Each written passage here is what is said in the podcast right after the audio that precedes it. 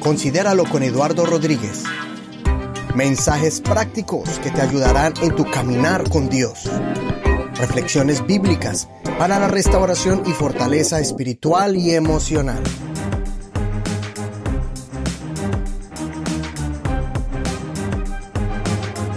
Acabo de terminar la lectura del libro de Ezequiel y ahorita sigo con la de Daniel. Hace dos días empecé y me encontré con un verso impactante. Dije, no, yo tengo que compartir esto con, con mis amigos.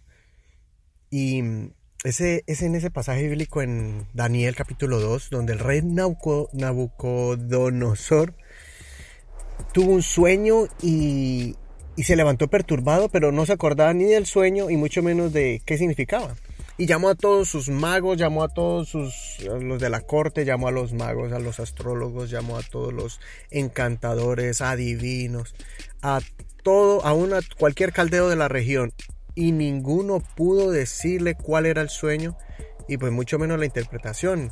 Y esa frase que me impactó fue la exclamación de todos los sabios y los magos ah, que le dijeron al rey. Eso está en el verso 10. Y le dijeron, rey, no hay hombre sobre la tierra que pueda declarar el asunto al rey. Además de este, ningún rey, príncipe, ni señor preguntó cosas semejante a ningún mago, ni astrólogo, ni caldeo, porque el asunto que el rey demanda es difícil, y no hay quien lo pueda declarar al rey, salvo los dioses cuya morada no es con carne y quiero leérselos en otras versiones bíblicas porque como es un lenguaje más moderno, entonces la impresión de ellos se escucha como más fuerte.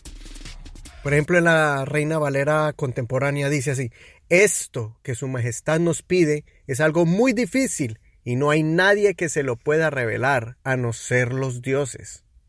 Pero los dioses no viven entre los hombres. Y esa es la frase que quiero que usted se marque pero los dioses no viven entre los hombres.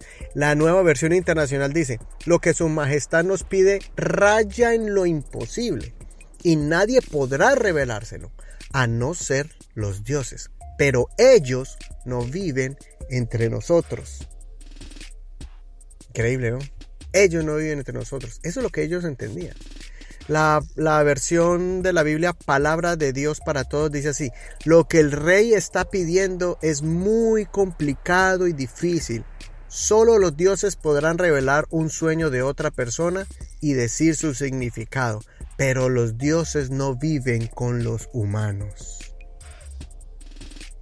La nueva traducción viviente dice, es imposible cumplir con lo que el rey exige Nadie excepto los dioses pueden contar al rey su sueño, pero los dioses no habitan entre los hombres.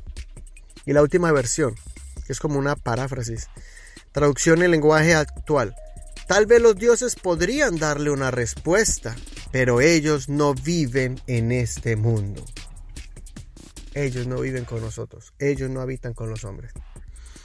Y todas esas variaciones nos da a entender la desesperación de ellos y decirle usted, casi en pocas palabras dijeron, usted está como loco, eso no, es normal. Ni siquiera para las personas que, que consultan ni a las estrellas o que adoran a dioses o, o que hacen todas estas cosas ocultas o estas magias. Ninguno de ellos con el poder de las tinieblas que los, muchas veces los usaban a ellos para hacer todas estas, estas eh, em, estos encantadores y todas estas cosas todos estos conjuros, ni siquiera les bastaba ese poder para interpretar lo que el rey quería decirles.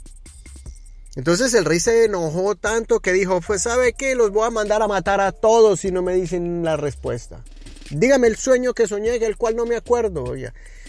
Y, la, y, no solamente eso, sino la interpretación. Entonces cuando fueron de casa en casa a buscar a todos los sabios y a todos los estudiosos y a todos los eruditos, eh, le tocaron a la puerta a Daniel y Daniel preguntó, dijo, bueno, ¿qué pasa? Y le dijeron cuál era la respuesta del rey. Entonces él pidió tiempo y dijo, por favor, denme un tiempo. Voy a clamar a mi Dios y a pedirle que me revele lo que el rey quiere. Y Daniel puso a sus amigos y les dijo, bueno, ayunar y a orar para que Dios nos clame porque este rey nos va a mandar a matar. Entonces ocurrió algo sobrenatural.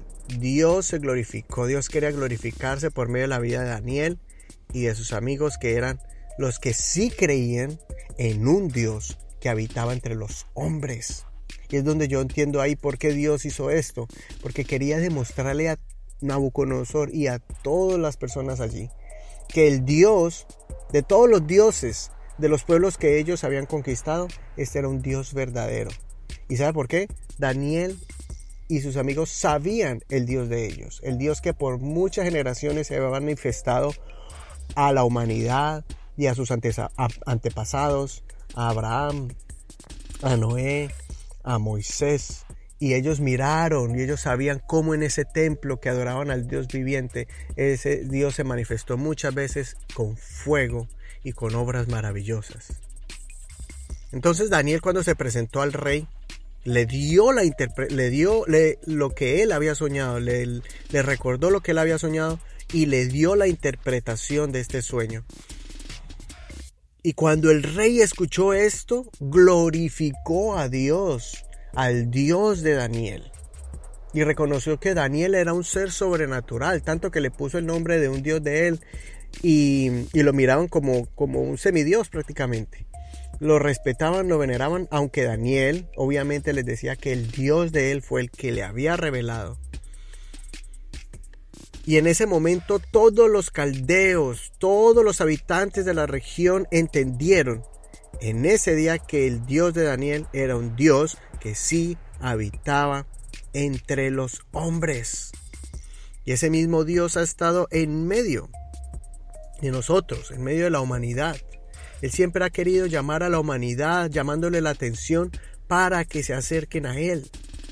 Entonces, volviendo y recordando, Dios caminaba cuando creó a Adán y Eva, cuando Él caminaba entre el, entre el Edén, ellos sentían la presencia de Dios. Más adelante, em, Dios, llamó a, Dios llamó a Noé y le habló a Noé directamente. Dios después llamó a Abraham lo llamó y, Abraham escuchaba la voz del Señor. Después hasta lo visitó en la tienda cuando Dios se manifestó de forma angelical, tomó como una forma em, de figura de hombre, más era de forma angelical. Después, más adelante, el Señor se manifestó a Moisés en la zarza, lo llamó allí, llamó al pueblo y el pueblo vio la mano poderosa, vio a Dios manifestarse en una columna de nube de día, dándoles sombra en el desierto y guiándolos, y en la noche esa nube se convertía en una columna de fuego para darles calor en el frío em, terrible del desierto. Y podemos contar toda la manera en que Dios se manifestó en el desierto, por ejemplo, enviándoles maná, y aún en la roca que brotó agua del desierto. Más adelante Pablo dice que la roca era Cristo, o sea, era Dios entrando en esa roca seca para darle agua a su pueblo. Pero la manifestación más grande de Dios entre los hombres fue cuando entró en el vientre de una mujer para venir a la tierra en naturaleza humana, con todas las debilidades y limitaciones que un ser humano pueda tener, Dios mismo vino para experimentar lo que nosotros experimentamos como seres humanos.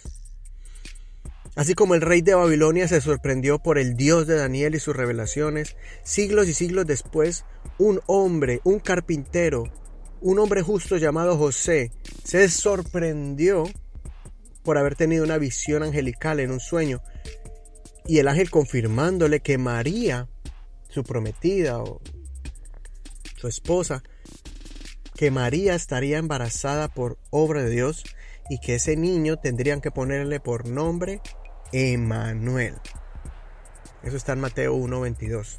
Todo esto aconteció para que se cumpliera lo que habló el Señor por medio del profeta diciendo, He aquí la Virgen concebirá y dará a luz un hijo llamarán su nombre Emanuel, que traducido quiere decir Dios con nosotros. Dios con nosotros. Y compare el contraste de lo que los magos de Babilonia, los caldeos, pensaban de Dios. Que Él no podía habitar entre los hombres, que era un ser por allá, quién sabe, en la estratosfera o por allá en, el, en la, lo más arriba del universo o en lo más profundo de la tierra. No sé ellos cómo miraron a Dios, pero el Dios de la Biblia. Es un Dios que ha estado continuamente queriendo habitar entre los hombres. El problema es por causa del pecado, que Dios no puede acercarse al pecado. Pero Dios siempre ha estado alrededor llamando a esos seres humanos, buscando redimirlos, buscando eh, que reconciliarse con ellos. Por eso, cuando Dios a su tiempo vino a esta tierra y manifestó su obra más grande de amor y es entrando al vientre María, uniendo lo, lo eterno con lo mortal, uniendo lo celestial con lo terrenal, uniendo lo espiritual con lo carnal y uniendo su espíritu a esas células, a ese ADN humano y de ahí vino el Señor en forma humana. Jesús es la manifestación palpable humana del Dios eterno. Ahora, ¿por qué? ¿Por qué Dios lo hizo así? Si de muchas formas y de muchas maneras Él estuvo entre los hombres, habitando, moviéndose en su espíritu o con manifestaciones visibles. ¿Cómo que, ¿Por qué tuvo que ser así? ¿Por qué? Porque esa era la única manera para llevar sobre Él toda enfermedad, todo pecado, toda maldad, toda impureza, toda mancha del alma del ser humano.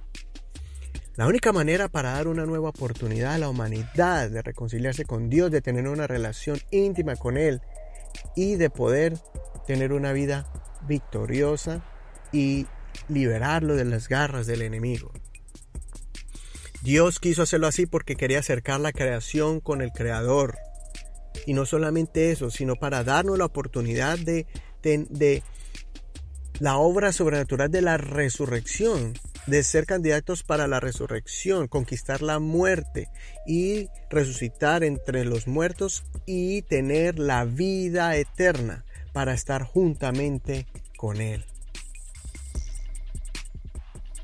Y por eso al terminar su obra de salvación en esta tierra, que fue el punto culminante en el Gólgota, en ese monte de la calavera, ahí en el monte Calvario, en la cruz, después de haber sido torturado, azotado, avergonzado y expuesto en esa cruz, murió una muerte cruel y fue enterrado para que al tercer día resucitara. Y cuando resucitó de los muertos, lo hizo para que todo el que creyera en Él no se pierda, mas tenga vida eterna. Para que todo el que, cree en Él tenga ese boleto para la resurrección, conquistando la, conquistando la muerte y el pecado. Y no solamente eso, sino que cuando Él resucitó, ascendió a los cielos. Y cuando Él ascendió a los cielos, ¿por qué no se quedó aquí con nosotros? Cuando ya resucitó en forma corporal, en ese cuerpo glorificado. ¿Por qué no lo hizo? Porque cuando Él, al ascender a los cielos, se siente en su trono de gloria y eternidad una vez más, siempre ha estado allí, pero al hacerlo ya de una manera ya como un conquistador, entrando a los cielos, conquistando la muerte, el pecado, la maldad y al mismo infierno, y devolviéndonos esa autoridad a nosotros y abriéndonos la puerta para que pudiéramos entrar a su presencia. Entonces, de no solamente eso, sino la capacidad de Él entrar en cada uno de los corazones de los hombres. ¿Sí ve? Entonces no solamente ya después de esa manifestación corporal de Dios entre los hombres, ahora es su manifestación espiritual en cada uno de aquellos que abrieron su corazón, que creyeron en Él para que sus pecados fueran perdonados y así recibir su Santo Espíritu. Y al recibir su Santo Espíritu es una porción de Dios que cada uno puede llevar en su corazón. Y eso lo solamente se puede hacer por la fe, por la fe en Jesucristo, por creer en su sacrificio en la cruz del Calvario, por creer que esa sangre fue, es la que nos limpió de todo pecado y maldad. Entonces usted, al creer en el Señor, al recibir su nombre, al hacer un acto de fe en las aguas del bautismo, en el nombre de Jesucristo, para perdón de los pecados. Ahí dice Hechos 2.38, arrepentíos y bautícese cada uno de vosotros en el nombre de Jesucristo para perdón de los pecados y recibiréis el don del Espíritu Santo. Esa es la manifestación de Dios todavía diciendo, yo todavía soy un Dios que habito entre los hombres por medio de su Santo Espíritu, de su Santo Espíritu. Ahora Dios habita en los corazones de aquellos que los dejan entrar. Así que podemos decir que lo contrario de todos esos pueblos que no creían en Dios o que creían en dioses, pero creían que ninguno de esos dioses o que ningún Dios habitaba entre los hombres, tú y yo podemos ahora creer que hay un Dios que no solamente habita entre los hombres, sino que habita dentro de los hombres, dentro de los corazones de los seres humanos. Y donde quiera que vamos, llevamos a Dios. Y donde quiera que vamos y nos encontramos con, una, con un creyente, es un representante de la obra de Dios. Y podemos ver acciones de Dios en ellos. Amor, paz, compasión, misericordia, benignidad, bondad, obras de servicio, obras de caridad, podemos ver eh, el gozo, un gozo que sobrepasa todo entendimiento, una paz que sobrepasa todo entendimiento, ese gozo que no lo puede ni ninguna tribulación apagarlo. Esas son las cualidades de Dios reflejadas en cada uno de nosotros. Y sí, no somos perfectos, y algunos de pronto no dan un buen ejemplo que digamos, pero aquellos que dejan que el Espíritu Santo tome control de ellos, hay un cambio en sus vidas, en sus rostros, en su manera de hablar, en su manera de actuar. Qué bonito tener un Dios tan cerca. Y ahí lo podemos tener. Ahí lo puedes ver también en ese libro sagrado que lleva miles y miles de años y siglos con nosotros, donde está la palabra de Dios con nosotros y aprender más de ese Dios. Realmente tenemos un Dios que cuando usted se arrodilla, cierra sus ojos y le llama y le dice, Jesús, quiero tener una relación contigo más fuerte, más íntima, más firme, más tangible, más que usted lo pueda sentir cada día más fuerte, usted puede desarrollar esa relación con ese Dios. Considera lo que te digo y Dios te dé entendimiento de todo.